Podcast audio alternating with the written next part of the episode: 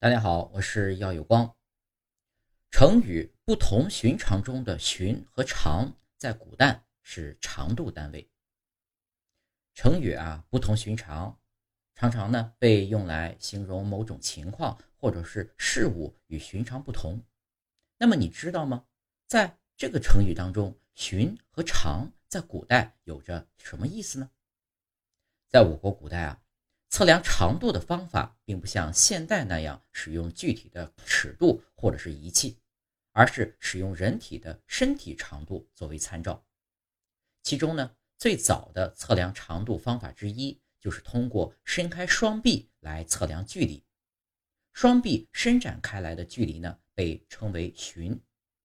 据古代文献《说文解字》当中记载：“度人之两臂为寻，八尺也。”这说明啊，一个人伸展双臂所占据的距离被定义为寻，而八尺呢，则等于一寻。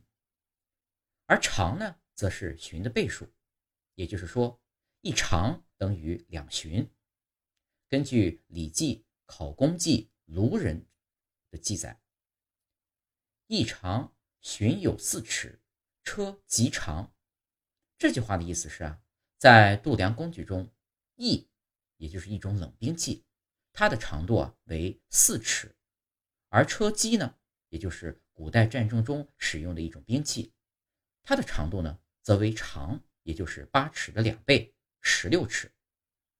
因此，从古代度量长度的角度来看，寻是一个相对较短的单位，等于八尺，而长呢，则是一个较大的单位，等于十六尺。这也解释了为什么成语“不同寻常”中使用了这两个词，因为呢，它们本身就具有短小和较大的特性，用来形容某种情况与寻常不同，与常规相悖。古人对于测量长度单位的使用呢，既体现了他们对于测量长度单位的需求，也反映了他们对人体和自然的观察与理解。通过将人体的部分作为参照。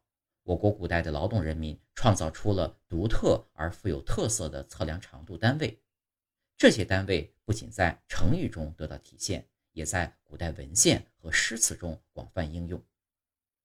综上所述啊，成语“不同寻常”中的“寻”和“长”在古代是长度单位，“寻”等于八尺，“长”则是“寻”的两倍，也就是十六尺。